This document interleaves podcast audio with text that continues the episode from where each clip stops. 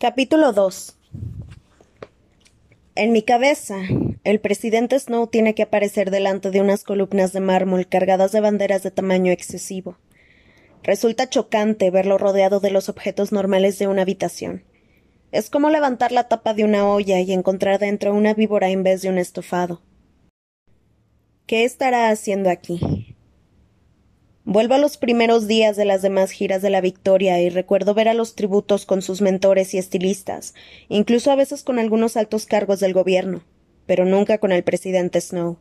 Él asiste a las celebraciones en el Capitolio y punto. Se ha hecho un viaje tan largo, solo puede significar una cosa. Tengo graves problemas, y si los tengo, también los tiene mi familia. Noto un escalofrío al pensar en lo cerca que están mi madre y mi hermana de este hombre que tanto me odia.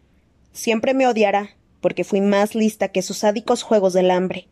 Dejé al Capitolio por idiota, y por tanto, socavé su control. Lo único que yo pretendía era mantenernos vivos a Pita y a mí. Cualquier acto de rebelión fue pura coincidencia, pero cuando el, el Capitolio decreta que solo puede vivir un tributo, y tú tienes la audacia de desafiar esa norma, Supongo que eso en sí mismo se considera una rebelión. Mi única defensa fue fingir que mi apasionado amor por Pita me había vuelto loca, así que nos permitieron seguir vivos a los dos. Nos coronaron vencedores, nos llevaron a casa y saludamos a las cámaras hasta que nos dejaron en paz. Hasta ahora. Ya sea por la novedad de la casa, por la conmoción de verlo o porque ambos comprendemos que podría ordenar mi muerte en un segundo, el caso es que me siento como una intrusa, como si este fuera su hogar y yo la que se ha presentado sin invitación. No le doy la bienvenida ni le ofrezco una silla. No digo nada. De hecho, lo trato como si fuera una serpiente de verdad, de las venenosas. Me quedo muy quieta mirándolo a los ojos y pensando en planes de huida. Creo que esta situación será mucho más sencilla si acordamos no mentirnos. Dice. ¿Te parece bien? Creo que mi lengua se ha quedado helada y no podría hablar, así que me sorprende contestar en un tono firme. Sí, creo que eso nos ahorrará tiempo. El presidente Snow sonríe y me fijo en sus labios por primera vez. Aunque habría esperado unos labios de serpiente, es decir, inexistentes, lo cierto es que los suyos son muy carnosos, con la piel demasiado estirada. Me pregunto si han alterado su boca para hacerlo más atractivo. De ser así es una pérdida de tiempo y dinero porque no resulta atractivo en absoluto. A mis asesores les preocupaba que dieras problemas, pero no piensas hacerlo, ¿verdad? Pregunta. No. Eso es lo que yo les dije. Les dije que una chica que se toma tantas molestias por conservar la vida no estaría interesada en perderla de la manera más tonta. Además, les recordé que tenías que pensar en tu familia, tu madre, tu hermana y todos esos primos. Por la forma en que se detiene en la palabra primos, está claro que sabe que Gale y yo no compartimos árbol genealógico. Bueno, ya están las cartas sobre la mesa. Quizás sea mejor así. No me gustan las amenazas ambiguas. Prefiero saber qué está en juego. Sentémonos. El presidente Snow se sienta detrás del enorme escritorio de madera pulida en el que se la tarea y mis madres sus cuentas. Como es nuestra casa, tiene a la vez todo el derecho del mundo y ninguno a ocuparla. Me siento frente al escritorio en una de las sillas de respaldo recto de madera tallada. Está hecha para alguien más alto que yo, de modo que los pies no me llegan al suelo. Tengo un problema, señorita Everdeen, me dice el presidente Snow. Un problema que empezó en el instante en que sacaste esas vallas venenosas en la arena. Estaba hablando del momento en el que supuse que los vigilantes de los juegos, obligados a decidir entre observar cómo Pita y yo nos suicidábamos, quedándose ellos sin vencedor, o dejarnos vivir, elegirían la última opción. Si el vigilante jefe, Seneca Crane, hubiera tenido algo de cerebro, los habría reducido a polvo al instante. Sin embargo, tenía una desafortunada vena sentimental. Y aquí están. ¿Sabes dónde está él? Asiento, porque por la forma en que lo dice no cabe duda de que lo han ejecutado. El olor a rosas y sangre se ha hecho más fuerte ahora que solo hay un escritorio entre nosotros. El presidente lleva una rosa en la solapa, lo que al menos sugiere una explicación para el perfume a flores, pero debe de estar modificada genéticamente, porque ninguna rosa de verdad apesta de semejante manera. En cuanto a la sangre, ni idea. Después de aquello no quedó más remedio que dejarlos representar su pequeña comedia, y la verdad es que lo hiciste bien con la historia de la escolar loca de amor. La gente del Capitolio se quedó bastante convencida. Por desgracia, en los distritos no todo el mundo se creyó tu actuación. Debo de haber puesto cara de asombro, porque él se da cuenta y sigue hablando. Eso tú no lo sabes, claro. No tienes acceso a la información sobre la situación en los demás distritos. Sin embargo, en algunos, la gente interpretó tu truquito de las vallas como un acto de desafío, no como un acto de amor. Y si una chica del Distrito 12, nada menos, puede desafiar al Capitolio y salir indemne, ¿qué va a evitar que ellos hagan lo mismo? ¿Qué puede evitar que se produzca, digamos, un levantamiento?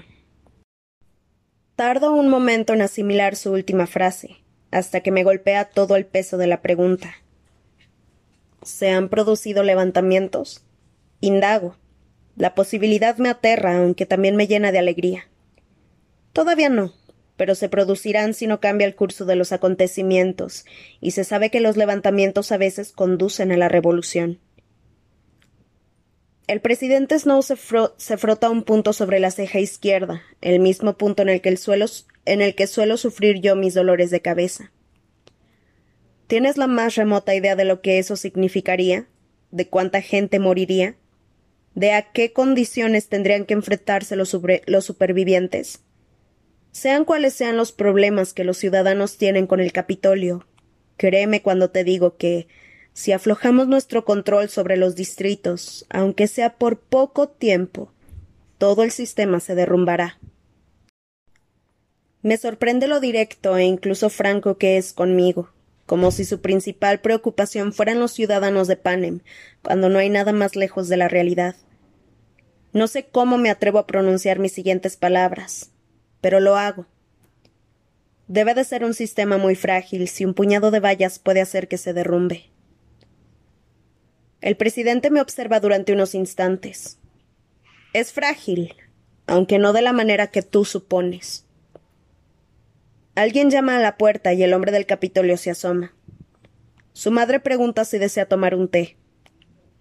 Sí, me encantaría, responde el presidente. La puerta se abre más y allí está mi madre, llevando una, una bandeja con un juego de porcelana que se llevó con ella a la veta cuando se casó con mi padre.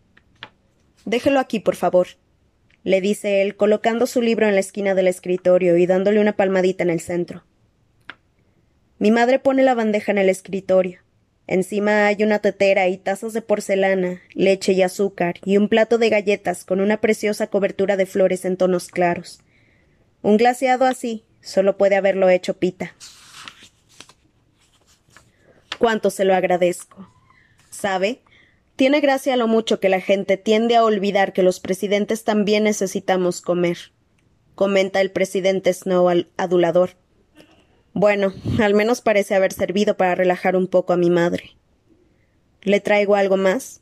Puedo prepararle algo más sustancioso si tiene hambre, se ofrece ella.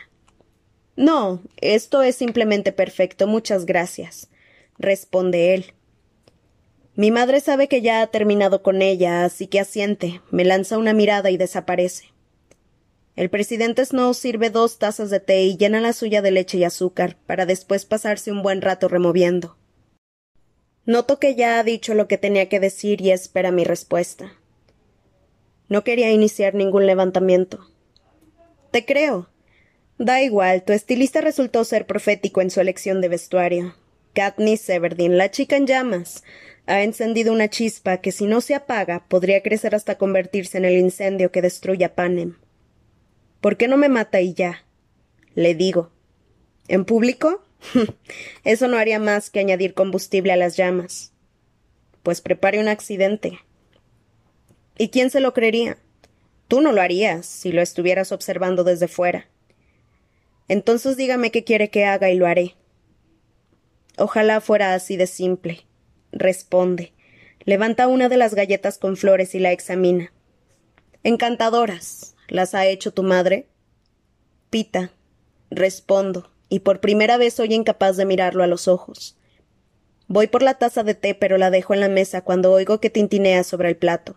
Para disimular, elijo una galleta. Pita. Mm. ¿Cómo está el amor de tu vida?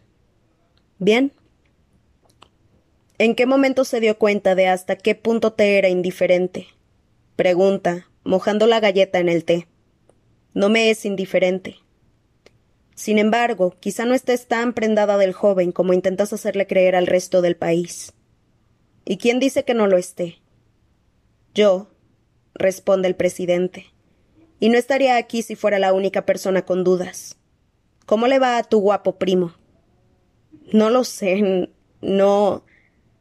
Me ahoga el asco que me produce esta conversación, tener que hablar con el presidente Snow de lo que siento por dos de las personas que más me importan en este mundo. Habla, señorita Everdeen. A él puedo matarlo fácilmente si no llegamos a un acuerdo satisfactorio. No le haces ningún favor desapareciendo con él en el bosque todos los domingos. Si sabe eso, ¿qué más puede saber? ¿Y cómo lo sabe? Mucha gente podría decirle que Gale y yo pasamos los domingos cazando. ¿Acaso no volvemos al final de cada excursión cargados de presas? ¿Acaso no lo hemos hecho desde hace años? La verdadera pregunta es ¿qué cree él que pasa en el bosque que rodea el Distrito 12? Seguro que no nos han seguido hasta allí, ¿verdad? ¿Podrían habernos seguido? Me parece imposible. Al menos si se trata de una persona, pero ¿y cámaras? Nunca se me había pasado por la cabeza hasta ahora. El bosque siempre ha sido nuestro lugar seguro, nuestro lugar fuera del alcance del Capitolio, donde teníamos libertad para decir lo que quisiéramos, para ser quienes éramos en realidad, al menos antes de los Juegos. Si nos llevan vigilando desde entonces, ¿qué habían visto? A dos personas cazando, haciendo comentarios poco legales sobre el Capitolio. Sí, aunque no a dos personas enamoradas, que es lo que parece insinuar el presidente. Somos inocentes de esa acusación. A no ser a no ser. Solo pasó una vez. Fue rápido e inesperado, pero pasó. Después de que Pita y yo volviéramos de los juegos, pasaron varias semanas antes de ver a Gale a solas. Primero estaban las celebraciones obligatorias, un banquete para los vencedores al que solo estaban invitadas las personas de puestos más importantes, unas vacaciones para todo el distrito, con comida gratis y entretenimiento traído desde el Capitolio el día de los paquetes, el primero de doce, en el que se entregaban paquetes de comida a todas las personas del distrito. Aquella fue mi celebración favorita, ver a todos esos niños hambrientos de la veta corriendo de un lado a otro, agitando latas de compota de manzana, carne e incluso caramelos. En casa estarían los alimentos más pesados, como los sacos de cereales y las latas de aceite. Saber que una vez al mes durante todo un año recibirían otro paquete, fue una de las pocas veces que me sentí realmente bien por haber ganado los Juegos. Así que entre las ceremonias, los acontecimientos y los periodistas que informaban sobre todos y cada uno de mis movimientos, de cómo presidía, agradecía y besaba a Pita para el público, no tenía nada de intimidad. Al cabo de unas semanas las cosas se calmaron. Los equipos de televisión y los periodistas hicieron las maletas y volvieron a casa. Pita y yo iniciamos la fría relación que hemos mantenido desde entonces. Mi familia se mudó a nuestra casa de la aldea de los vencedores. La vida diaria del Distrito 12, trabajadores a las minas, niños al colegio, reanudó su ritmo habitual. Esperé hasta asegurarme todo lo posible de que no había espías a la vista, y un domingo, sin decírselo a nadie, me levanté varias horas antes del alba y me fui al bosque. El tiempo era todavía lo bastante cálido para no necesitar chamarra. Me llevé una bolsa llena de comida especial, pollo frío, queso, pan de panadería y naranjas. En mi antigua casa me puse las botas de cazar. Como siempre, la alambrada no estaba electrificada y me resultó fácil meterme en el bosque y recuperar el arco y las flechas. Fui a nuestro lugar de reunión, donde Gale y yo habíamos compartido desayuno la mañana de la cosecha en que me, que me envió a los juegos. Esperé al menos dos horas y empecé a pensar que se habría cansado de esperarme en aquellas semanas, o que ya no le importaba, incluso que había llegado a odiarme. Y la idea de perderlo para siempre, de perder a mi mejor amigo, a la única persona a la que le había confiado mis secretos, me resultó tan dolorosa que no pude soportarlo, sobre todo si lo sumábamos a todo lo demás que me había sucedido. Noté que se me llenaban los ojos de lágrimas y que se me formaba un nudo en la garganta, como me pasa siempre que estoy enojada. Entonces levanté la vista y allí estaba él, a unos tres metros observándome. Sin pensar siquiera me levanté de un salto y lo abracé, haciendo un sonido extraño, mezcla de risa, ahogo y llanto. Él me sujetaba con tanta fuerza que apenas le veía la cara, pero pasó un buen rato hasta que me soltó, y fue porque me había dado un hipo muy sonoro y no le quedaba más remedio que dejar que bebiera algo. Aquel día hicimos lo que hacíamos siempre desayunamos, cazamos, pescamos y recolectamos. Hablamos sobre la gente del pueblo, no sobre nosotros, ni sobre una nueva vida en las minas, ni sobre mi tiempo en la arena, solo sobre otras cosas. Cuando llegamos al agujero de la alambrada que más cerca está del quemador, creo que ya empezaba a creer que las cosas volverían a ser como eran, que seguiríamos como siempre. Le había dado todas las presas a Gale para que las cambiara, porque en casa teníamos mucha comida. Le dije que no iría con él al quemador, aunque estaba deseándolo, porque mi madre y mi hermana ni siquiera sabían que me había ido a casar y estarían preguntándose dónde estaba. Entonces de repente, mientras le sugería encargarme de repasar las trampas todos los días, él me sostuvo la cara entre las manos y me besó. Me tomó completamente por sorpresa. Después de todo el tiempo que había pasado con Gale, de observar cómo hablaba, se reía y fruncía el ceño, cabría esperar que supiese todo lo que había que saber de sus labios. Sin embargo, no me había imaginado el calor que desprendían al unirse a los míos, ni que aquellas manos, las manos que podían montar las más intricadas de las trampas, también pudieran atraparme a mí con la misma facilidad. Creo que hice un ruido con la garganta y recuerdo vagamente tener los dedos cerrados sobre su pecho. Entonces, él me soltó y me dijo tenía que hacerlo al menos una vez. Y se fue. A pesar de que el sol se estaba poniendo y de que mi familia estaría preocupada, me senté junto a un árbol al lado de la alambrada. Intenté averiguar lo que sentía con respecto al beso, aunque solo recordaba la presión de sus labios y el aroma a naranjas que se le había quedado pegado a la piel. No tenía sentido compararlo con los muchos besos que había intercambiado con Pita, porque todavía no sabía si esos contaban. Al final me fui a casa. Aquella semana me encargué de las trampas y dejé la carne en casa de Hassel, pero no vi a Gale hasta el domingo. No llegué a usar el discurso que tenía preparado para contarle que no quería un novio, que no pensaba casarme nunca. Gale actuó como si el beso no hubiera pasado. Quizá estaba esperando a que le dijera algo o a que lo volviera a besar. En vez de eso yo también me limité a fingir que no había pasado nada. Pero sí que había pasado algo. Gale había derribado una barrera invisible entre nosotros, y al hacerlo, había destruido cualquier esperanza de volver a nuestra antigua amistad sin complicaciones. Daba igual que fingiera. Nunca podría mirar de nuevo sus labios de la misma manera. Todo esto me pasa mientras los ojos del presidente Snow se clavan en los míos, después de amenazar con matar a Gale. Qué estúpida he sido pensando que el Capitolio se olvidaría de mí cuando llegara a casa. Puede que no supiera lo de los potenciales levantamientos, pero sí sabía que estaban enojados conmigo. En vez de actuar con la precaución extrema que exigía la situación, ¿qué hice? Desde el punto de vista del presidente he pasado de pita, he dejado clara mi preferencia por la compañía de Gale delante de todo el distrito, y al hacerlo he demostrado que de hecho estaba burlándome del Capitolio. Ahora he puesto en peligro a Gale y su familia, y también a Pita y a mi familia. Todo por mi descuido. Por favor, no le haga daño a Gale. Susurro. Solo es un amigo, es mi amigo desde hace años, es lo único que hay entre nosotros. Además, ahora todos creen que somos primos. Solo me interesa cómo afecta eso a tu dinámica con Pita, que a su vez afecta al estado de los distritos.